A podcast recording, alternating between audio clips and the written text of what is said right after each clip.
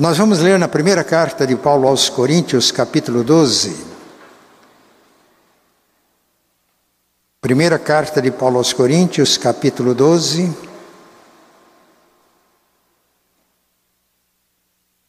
A partir do versículo 12.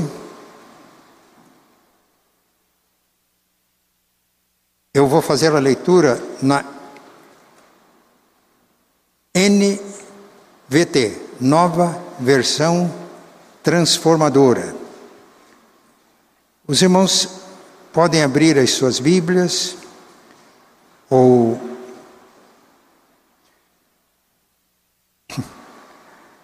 Eu estou com um pouco de dificuldade de abrir a minha Bíblia aqui agora. Primeira carta de Paulo aos Coríntios,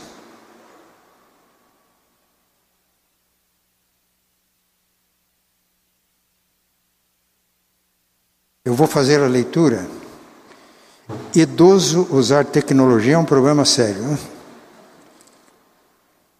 Os meus netos me dão lições aqui. Primeira carta aos Coríntios, eu vou ler agora na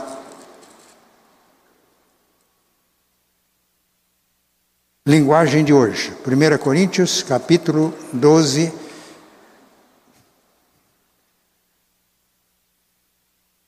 Quem tem auxiliador idôneo é assim. Né? Eu tenho um leitor, né? É, NVT. Vamos ler na NVT mesmo. E quem tiver, lê na sua versão.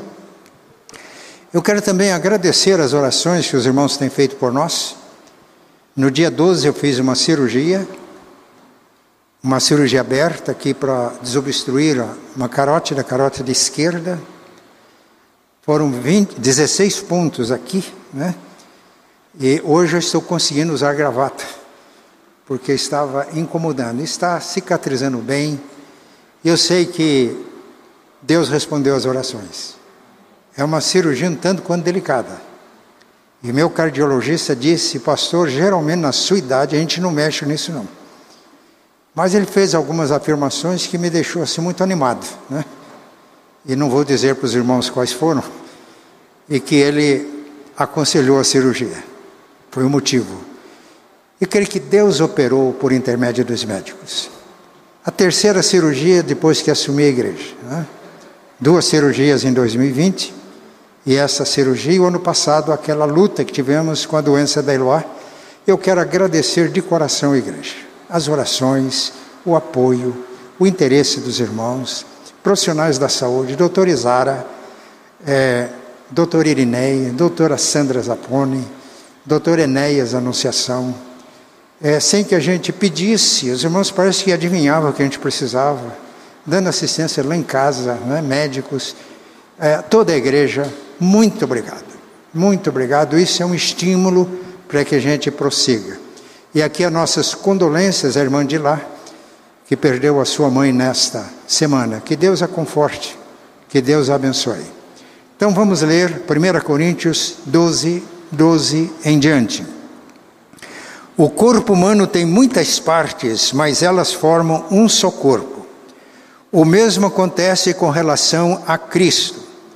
Alguns de nós são judeus, alguns são gentios, alguns são escravos e alguns são livres mas todos nós fomos batizados em um corpo pelo único Espírito, e todos recebemos o privilégio de beber do mesmo Espírito.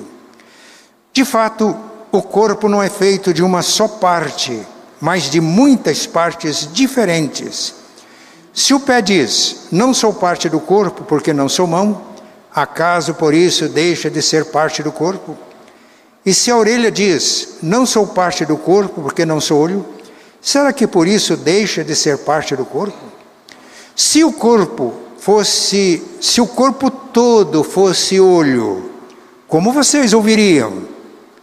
E se o corpo todo fosse orelha, como vocês sentiriam o cheiro de algo? Mas o nosso corpo tem muitas partes e Deus colocou cada uma delas onde quis. O corpo deixaria de ser corpo se tivesse apenas uma parte. Assim há muitas partes, mas um só corpo. O olho não pode dizer à mão: Não preciso de você. E a cabeça não pode dizer aos pés: Não preciso de vocês. Ao contrário, algumas partes do corpo que parecem mais fracas são as mais necessárias. E as partes que consideramos menos honrosas são as que tratamos com mais atenção. Assim, protejamos cuidadosamente as partes que não devem ser vistas, enquanto as mais honrosas não precisam dessa atenção especial. Deus estruturou o corpo de maneira a conceder mais honra e cuidado às partes que recebem menos atenção. Isso faz com que haja harmonia entre os membros, de modo que todos cuidem uns dos outros. Se uma parte sofre, todas as outras sofrem com ela. E se uma parte é honrada, todas as outras partes com ela se alegram. Juntos, todos vocês são o corpo de Cristo, e cada um é parte desse corpo. Deus estabeleceu para a igreja, em primeiro lugar, os apóstolos, em segundo, os profetas, em terceiro, os mestres, depois, os que fazem milagres, os que têm o dom de cura, os que ajudam outros, os que têm o dom de liderança, os que falam em diferentes línguas. Somos todos apóstolos? Somos todos profetas? Somos, somos todos mestres? Todos nós temos o poder de fazer milagres? A resposta seria um sonoro não. Nem todos são apóstolos, todos temos o dom de cura, todos temos a capacidade de falar em diferentes línguas, todos temos a capacidade de interpretar o que é dito. Portanto, sejam intensamente os Portanto, desejem intensamente os dons mais úteis. Agora, porém, vou mostrar um estilo de vida que supera todos os demais. E o estilo de vida 1 Coríntios 13 é o amor. Domingo passado, nós focamos aqui o crescimento qualitativo. E nós crescemos qualitativamente como discípulos de Jesus. O nosso alvo e o nosso modelo é Cristo.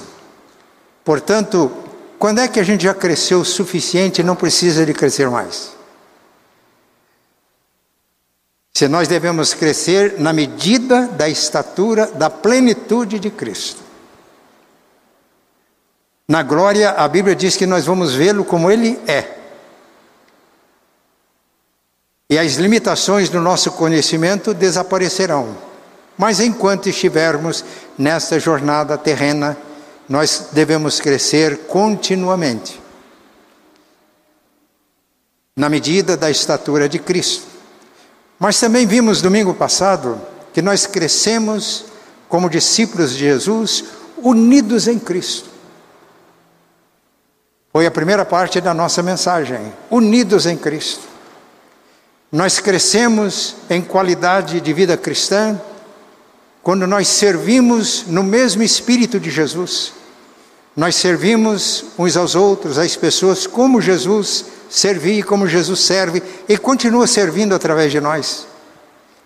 E vimos que nós crescemos em qualidade de vida quando, como discípulos de Jesus, nós vamos alcançando vitória na nossa vida.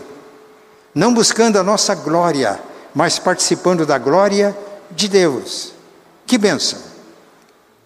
Hoje, então, nós vamos estudar o nosso crescimento como corpo de Cristo, o nosso crescimento como corpo vivo de Cristo. O versículo 12 é muito significativo. Ele diz: Nós temos muitos membros, mas somos um só corpo. Nós somos muitos, mas somos um só corpo. Assim com relação a Cristo. Quando Calvino comenta este texto no comentário da primeira carta de Coríntios. Ele diz que Jesus se refere a Cristo como sendo a igreja. Ele diz é extremamente significativo, porque Cristo quer ser visto na sua união conosco, na nossa união com Ele. Em outras palavras, a realidade de Cristo hoje pode ser demonstrada ao mundo por intermédio dos discípulos de Jesus. Domingo passado terminamos dizendo que o plano de Deus é que nós sejamos cópias de Jesus. Que o mundo possa ver Jesus por nosso intermédio. Mas no versículo 12 nós temos essa afirmação: porque todos nós, os que cremos, fomos batizados pelo Espírito, no Espírito, no corpo de Cristo. Quer judeus, quer escravos, quer livres, brancos, pretos, ricos, pobres, todos que creram, formam um corpo em Cristo. E a todos nós, diz o texto, é dado beber do mesmo Espírito. Então significa que, como igreja de Jesus, como corpo de Jesus, nós pertencemos todos nós a Ele e nos pertencemos mutuamente. Pertencemos uns aos outros. No ensino de Paulo, Cristo é a cabeça, nós somos os membros. Agora os irmãos já perceberam que as ordens para que os membros funcionem parte da cabeça. Então todos nós, sob a direção e o comando de Jesus, cada um de nós exerce a sua parte no corpo. A unidade no corpo de Cristo. Então nós crescemos organicamente quando crescemos como corpo vivo de Cristo. Fomos batizados no corpo. E a todos nós foi dado beber do mesmo Espírito. Então a base da nossa unidade não é porque a gente pertence à mesma igreja, aceita as mesmas doutrinas, pertence à mesma denominação. A base da nossa unidade é que todos nós, ao crermos em Jesus, os nossos pecados foram perdoados fomos purificados de injustiça e recebemos o dom do Espírito Santo. Todos bebemos do mesmo Espírito, todos estamos unidos, é a unidade do Espírito. Que na carta de Paulo aos Core, é, Efésios, capítulo 4, ele diz que nós devemos nos empenhar diligentemente por preservar a unidade do Espírito no vínculo da paz. A gente não cria unidade, a unidade é a obra de Deus. Se cremos em Jesus, estamos ligados a Ele e ligados uns aos outros. Mas há sempre o perigo de nós prejudicarmos a unidade, de não preservar a unidade e de não contribuir para desenvolver a unidade.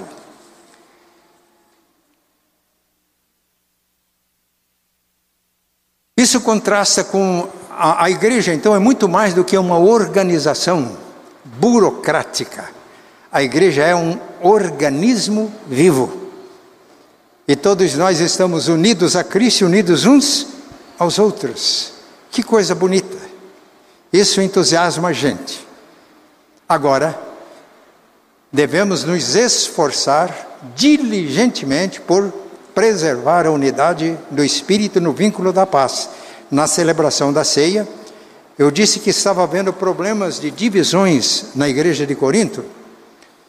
Essa divisão estava se manifestando por ocasião da celebração da ceia. E Paulo dá instruções claras e precisas.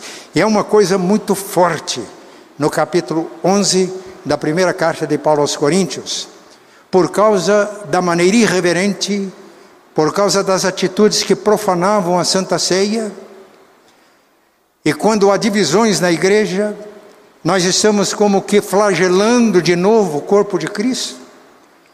Porque quando nós ferimos um irmão, na terra nós tocamos na cabeça no céu. Paulo perseguia os cristãos. E ele tem aquela experiência no caminho de Damasco, e Jesus falou diretamente com ele: Paulo, Paulo, por que me persegues? Quando Paulo feria um membro do corpo de Cristo na terra, a cabeça reagiu no céu. E por isso a irreverência, a maneira inadequada de celebrar a ceia, estava ferindo, machucando o corpo de Cristo. E Paulo diz: se nós nos julgássemos a nós mesmos, não seríamos julgados. Mas se nós não estamos levando a sério a nossa unidade no corpo de Cristo, ferindo o corpo, flagelando o corpo, Deus está agindo no sentido de disciplinar. Se nós julgássemos a nós mesmos, não seríamos julgados, mas agora vivendo de uma maneira inadequada, somos disciplinados por Deus. E aí Paulo diz: por esta causa, porque vocês estão, está a divisão no meio de vocês, vocês ferem, machucam o corpo de Cristo. Deus está exercendo o seu juízo, e por isso há muitos doentes e há muitos que dormem. Eu demorei a entender texto. Tive que fazer uma análise mais cuidadosa, uma exegese. Eu descobri que doentes é doença física mesmo, e que dorme é morte. E Paulo explica. Então, se não estão levando a sério a necessidade da unidade, Deus está disciplinando com doenças e alguns com a morte física, para que não sejamos condenados com o mundo. Que coisa é muito forte isso. Isso mostra a importância da unidade do corpo de Cristo. Eu, quando fui ordenado pastor, aliás, no segundo concílio que eu participei, o presbitério da Araraquarense, quando eu fui recebido, eu tinha que assinar um livro com algumas, com algumas, é, alguns princípios muito sérios, e um deles, e esse ficou gravado na minha mente, que eu, como pastor da igreja, tinha que lutar, se fosse necessário, com prejuízo próprio, para preservar e desenvolver a unidade da igreja. Esse é um assunto sério. Não podemos machucar o corpo de Cristo. Não podemos flagelar o corpo de Cristo. Os coríntios eram crentes. Mesmo aqueles que foram disciplinados por Deus com a morte, eles não perderam a salvação. Mas isso é uma séria advertência a todos nós. É tão bom. Há um hino baseado no Salmo 133 que eu gostava de cantar e eu vou pedir que um dia vocês coloquem aqui na liturgia do culto. Que vista amável é quando com santo amor, irmãos unidos pela fé, adoram o Senhor. O mundo observará aquela santa paz, e qual perfume sentirá o gozo, a alegria que ela traz. E o hino termina com oração: Envia-nos, Jesus, da divinal mansão, o Santo Espírito que produz aquela doce união. No crescimento orgânico devemos chegar a isso. Mas além da unidade em Cristo, a igreja como organismo vivo, não como organização, ela também vive e experimenta a unidade na diversidade. O texto deixa claro. Nós somos um corpo, mas muitos membros, e cada membro exerce a sua função. Não há um membro mais importante do que o outro, todos são igualmente importantes. Imagine os irmãos, eu estou falando, e aqui eu estou usando a voz, a boca, as cordas vocais. Mas na hora o cérebro está funcionando. As minhas pernas estão funcionando, que eu estou me movimentando, os meus braços gesticulando. Todos os membros do corpo estão agora em atividade, cooperando uns com os outros, e por isso que é essa diversidade. Meus irmãos, Deus jamais quer que a unidade da igreja seja uma uniformidade. Mas é essa diversidade que traz a riqueza para a nossa unidade, porque temos dons diferentes e cada um exercendo o seu dom contribui para que todo o corpo seja saudável. Ontem eu estava ministrando a alguns adolescentes dessa igreja que vão fazer profissão de fé. Eu dizia para eles o seguinte: a minha cabeça está boa quando eu nem sinto a cabeça. A minha carótida estava muito boa quando eu não sentia a carótida. Aliás, todas as minhas doenças são assintomáticas. Tem médicos muito competentes que cuidam de mim. E essa, a primeira percepção do problema aqui foi um cardiologista que percebeu isso na escuta. Ele disse para mim: o senhor tem um sopro. E ele me explicou. Está havendo aí uma dificuldade para passar o sangue. Então o sangue tem que fazer força e faz esse barulho que eu percebo aqui na escuta. E aí foram exames, exames, e essa placa, essa estenose foi desenvolvendo até que entenderam os médicos que o risco da cirurgia era menor do que o risco se eu não fizesse cirurgia de um AVC. Assintomático. Mas o bom é que se eu nem estivesse sentindo esses incômodos aqui por causa dos pontos, né? Foram tirados, mas ainda não cicatrizou. Eu sinto que tem o pescoço. Eu sinto que é um, uma, foi feita uma incisão. Então, quando todos os membros, cada um exerce a sua função nessa diversidade, o corpo todo é saudável, está tudo leve. A gente não sente a cabeça, não sente dor nas pernas, não sente na barriga. Por quê? Porque todos os membros estão exercendo a sua função. A gente vai comer, por exemplo. Os olhos veem o alimento. Geralmente as pessoas que preparam o alimento sempre deixam o alimento com um aspecto muito agradável. Já dá água na boca. Aí a gente precisa de mastigar. Tem a saliva, depois vai para o estômago. Aí, lá é outro trabalho, mas tudo junto, um cooperando com o outro. Vai lá para o intestino, os nutrientes são assimilados, vão para o sangue e a circulação leva para todas as partes do corpo. Nesse simples ato de alimentação, todo o corpo está funcionando. Assim é na igreja. Há uma diversidade de dons que nos capacitam para ministérios. A manifestação do Espírito, 1 Coríntios 12, 7, é dada a cada um, então ninguém fica sem dom se é membro do corpo de Cristo, para um fim proveitoso, para edificação. O dom, meus irmãos, é para edificação. Um é dado a palavra do conhecimento, a outra a palavra do, da sabedoria, a um dons de curas, a outros é, línguas, a outra interpretação das línguas, realização de sinais e maravilhas.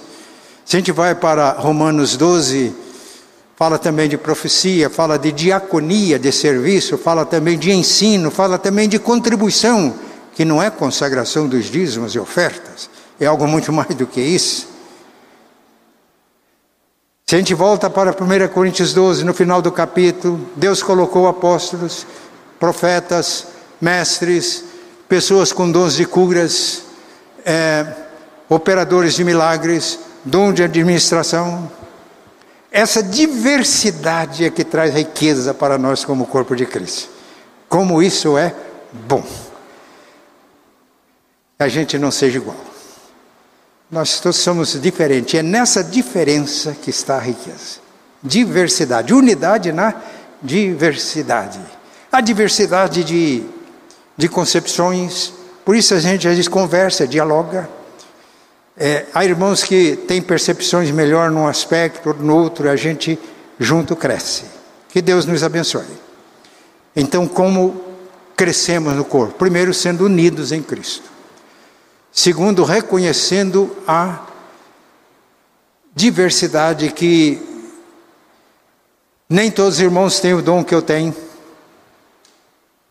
Eu não tenho todos os dons que os irmãos têm, mas cada um exercendo os seus dons está cumprindo a sua função no corpo. É assim que a gente cresce organicamente como corpo. Mas além disso, a outra terceira realidade que nós queremos destacar nesta manhã é a mutualidade. Que num certo sentido eu já estou explicando. Um depende do outro. O corpo não é um só membro. Paulo diz. Se o corpo fosse só cabeça, e a gente encontrasse com uma pessoa assim na rua, a gente ia correr dela. Tem que ter diversos membros. Os pés não podem dizer para as mãos, porque eu não sou mão, eu não preciso de vocês.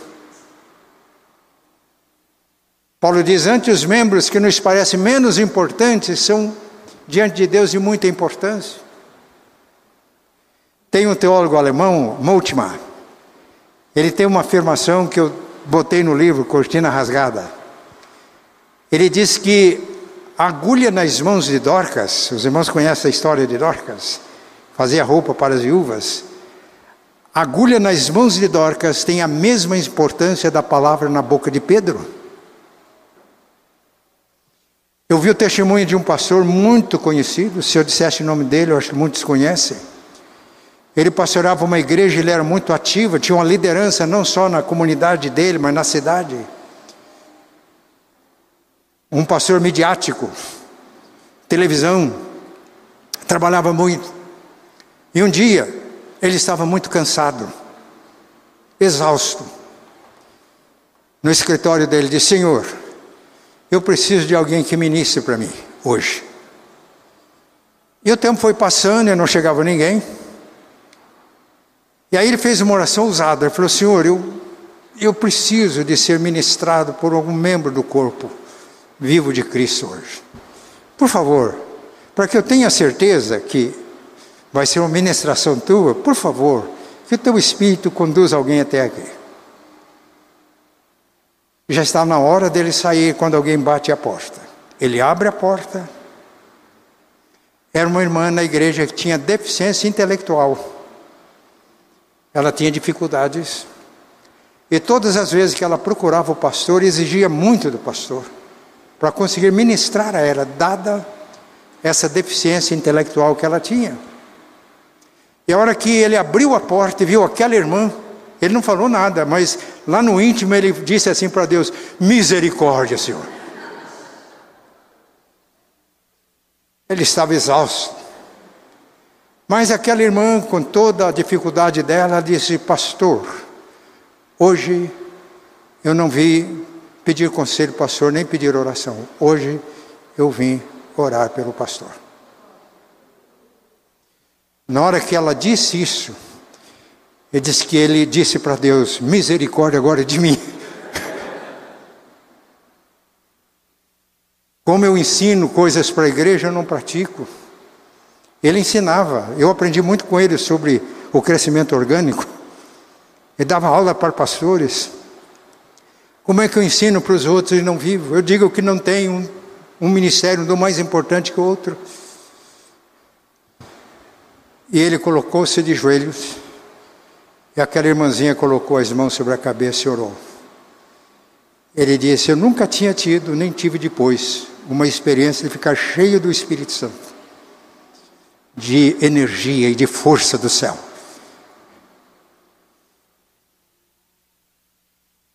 Não há ninguém sem importância na comunhão do corpo vivo de Cristo. E quando ele contou essa experiência, eu fiquei imaginando algumas coisas.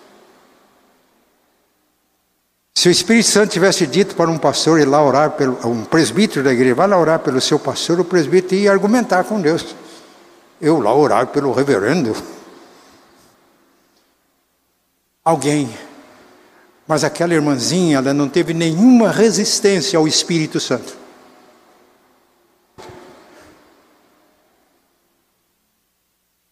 Por isso Jesus disse: Bem-aventurados os pobres de espírito, porque deles é o reino de Deus. E pobre de espírito não é só pessoa que tem deficiência intelectual, é todos aqueles que reconhecem quem são diante de Deus e como podem ser cheios do Espírito Santo.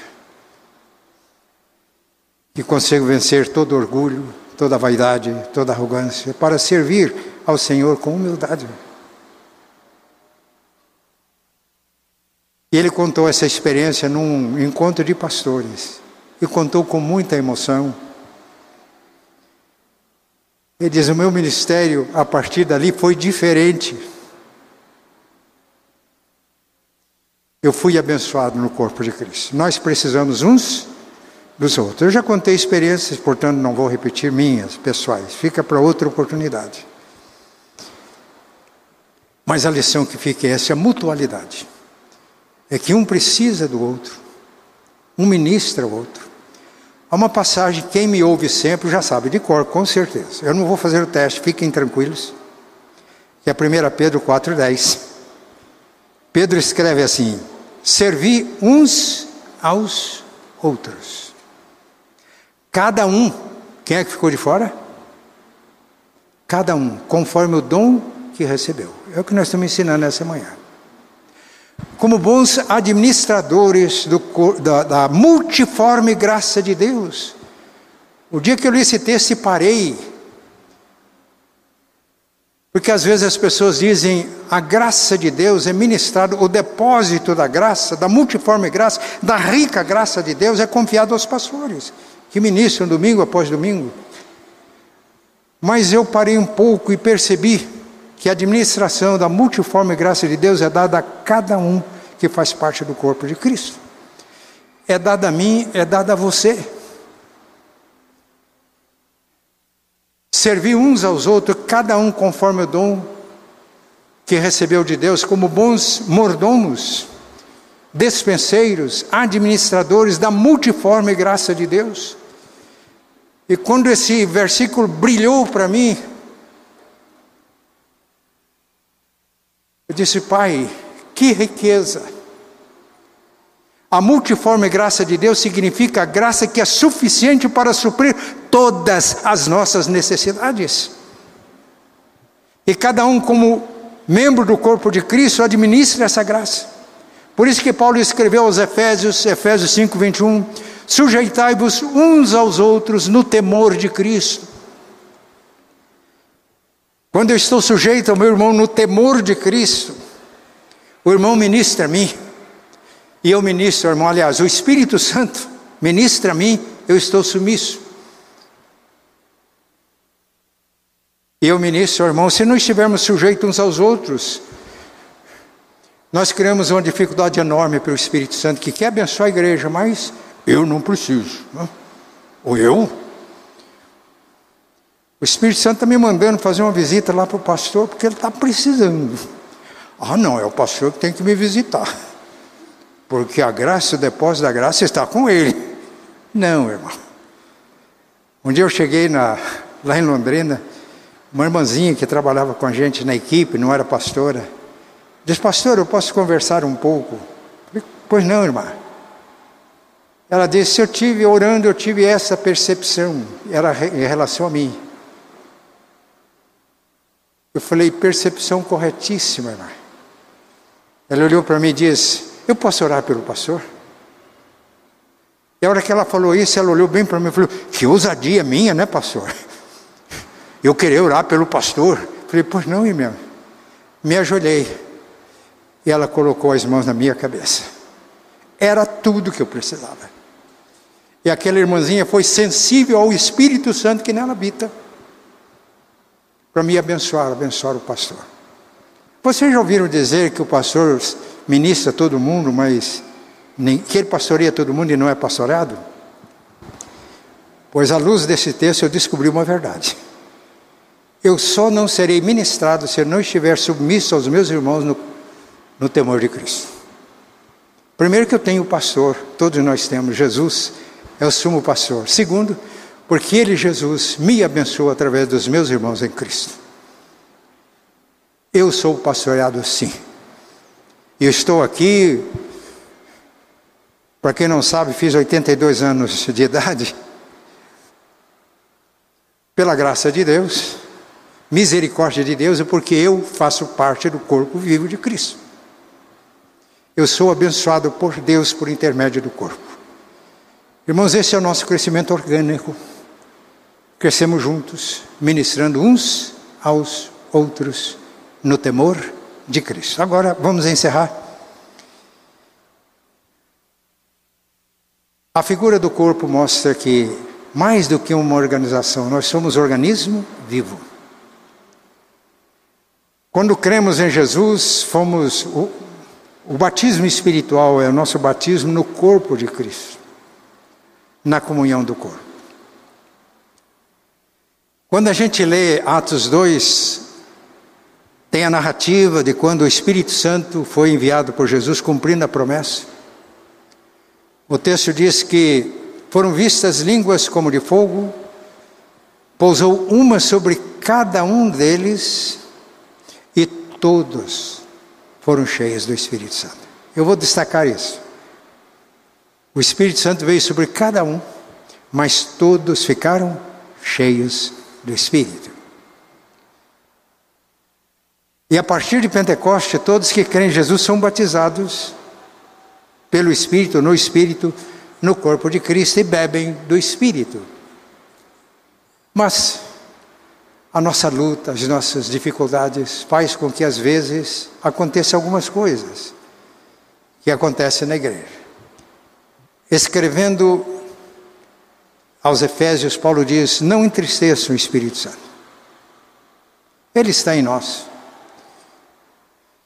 Vivemos na realidade do corpo, mas atitudes que entristecem o espírito. Mais do que isso, escrevendo aos Tessalonicenses, ele diz: Não apaguem o Espírito Santo. E na carta aos Tessalonicenses, ele diz também: Não desprezem as profecias. Pode haver alguns exageros? Existe. Na igreja de Corinto existia. Principalmente dom de profecia e de línguas. Não desprezem as profecias. Examinem tudo e retende o que é bom. Todos ficaram cheios do Espírito Santo no dia de Pentecostes, mas vieram as lutas. Deus, por intermédio de Pedro e João, curou um, um coxo, um aleijado. E aquilo entusiasmou o povo. Sinais da graça de Deus, da bênção de Deus, mas deixou as autoridades eclesiásticas enfurecidas. E Pedro e João foram chamados diante das autoridades, questionados, interrogados.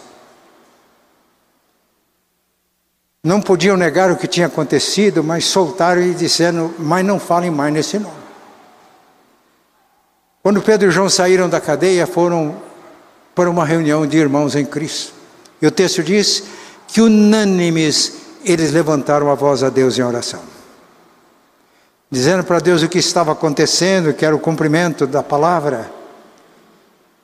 Eles não pediram que cessassem as lutas, as dificuldades, mas pediram: olha para as ameaças e concede, enquanto o Senhor continua com as mãos estendidas, realizando sinais e prodígios em nome de Jesus. E que o Senhor nos conceda a graça de, com ousadia, pregarmos a palavra. E quando oraram assim, os apóstolos e os irmãos reunidos, a Bíblia diz: tremeu o lugar onde estavam reunidos. Todos ficaram cheios do Espírito Santo. É uma bênção renovada aqui agora para os apóstolos e aqueles irmãos. E com ousadia pregavam a palavra de Deus. Irmãos, todos nós que cremos temos o dom do Espírito, ele está, é Ele que cria a unidade, mas não é verdade que nós vamos nos esfriando, que vamos assumindo atitudes mundanas, vamos entristecendo o espírito, apagando o espírito, não nos sujeitando uns aos outros no temor de Cristo, perdendo excelentes oportunidades de sermos ministrados. Não é verdade que a igreja pode ir se esfriando como a igreja de Éfeso, depois de 40 anos que foi fundada aquela igreja e houve manifestações do poder de Deus, Jesus escreve a carta dizendo que eles ainda tinham a doutrina certa, eles eram zelosos, mas eles tinham se esquecido do primeiro amor. E na carta aos Laudicenses, o Senhor diz: Olha, eu tenho contra vocês que vocês não são frios nem quentes, vocês são mornos. E porque vocês são mortos, a minha graça continua, mas eu estou a ponto de vomitar vocês da minha boca. Arrependam, voltem-se para Deus. Eu estou à porta e bato. Se alguém ouvir a minha voz e abrir a porta, eu entrarei na sua casa.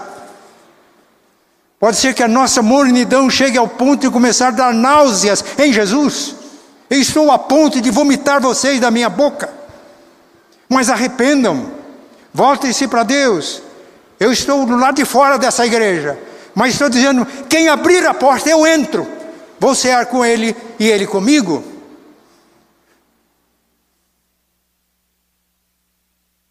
Nós estamos precisando dessas três coisas de Atos 4 e 31.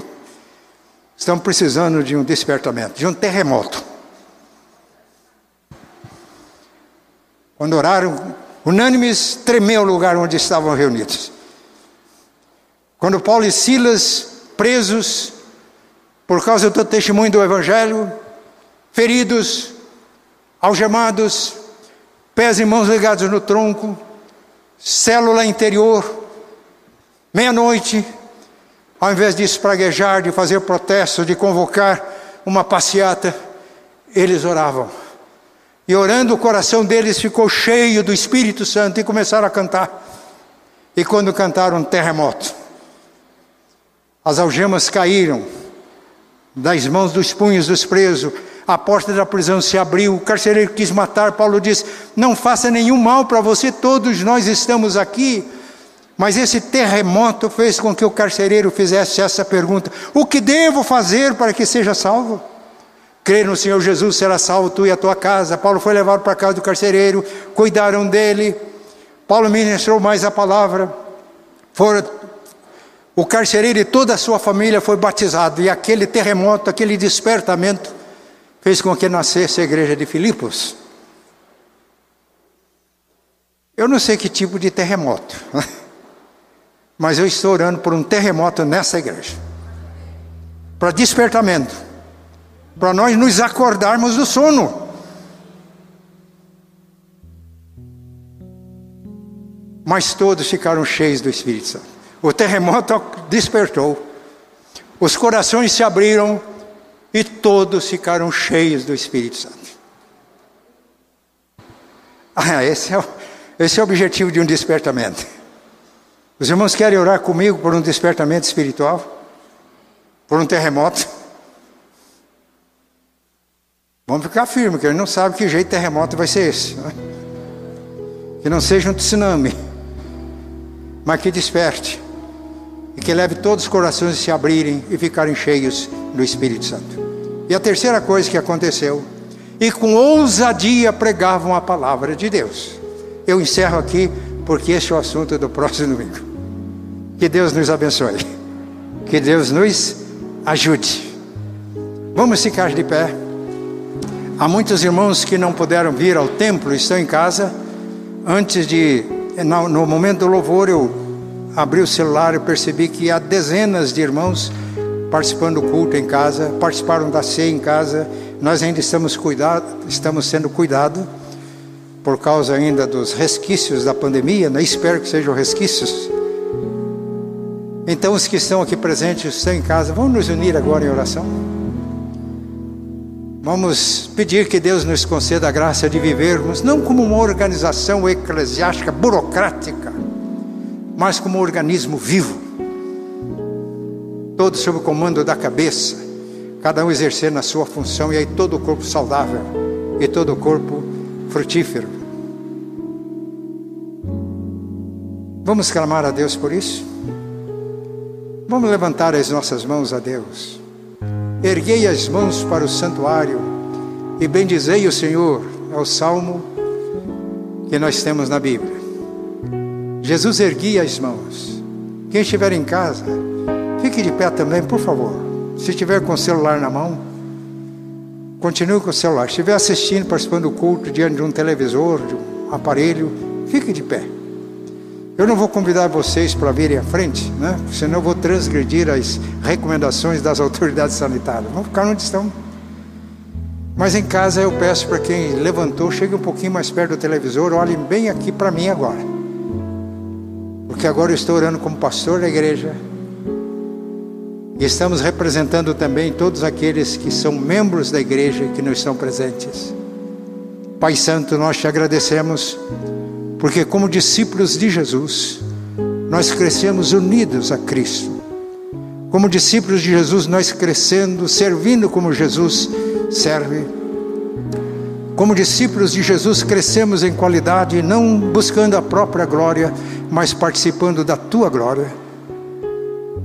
Pai, nós te louvamos porque somos mais do que uma organização burocrática, somos um organismo vivo corpo vivo de Cristo. Estamos unidos nesse corpo. A nossa unidade consiste no fato de que todos nós bebemos do mesmo Espírito. E é esse Espírito que promove a unidade. Pai, nós pedimos que tu nos ensines a seguir esta exortação bíblica, esforçando-vos diligentemente por preservar a unidade do Espírito no vínculo da paz Pedimos que tu faças isso conosco, ó Pai, como igreja. Pedimos, ó Pai, que tu nos despertes. A gente viu hoje que aconteceu um terremoto, mas o Senhor tem tantas formas de agir para nos despertar para a realidade espiritual. Pedimos ao Pai que nesse despertamento todos os corações se abram e todos nós ficamos cheios do Espírito Santo e cheios do Espírito Santo, ó Pai, cheios de ousadia, de coragem, para proclamar a tua palavra, para promover o teu reino, para que outras vidas sejam salvas e passe a integrar, fazer parte do corpo vivo de Cristo. Nós oramos agradecidos em nome e por amor de Cristo. Amém. E a graça de nosso Senhor e Salvador Jesus, o amor de Deus, nosso eterno Pai, a comunhão e a consolação do Espírito Santo estejam com todos hoje e sempre. Amém.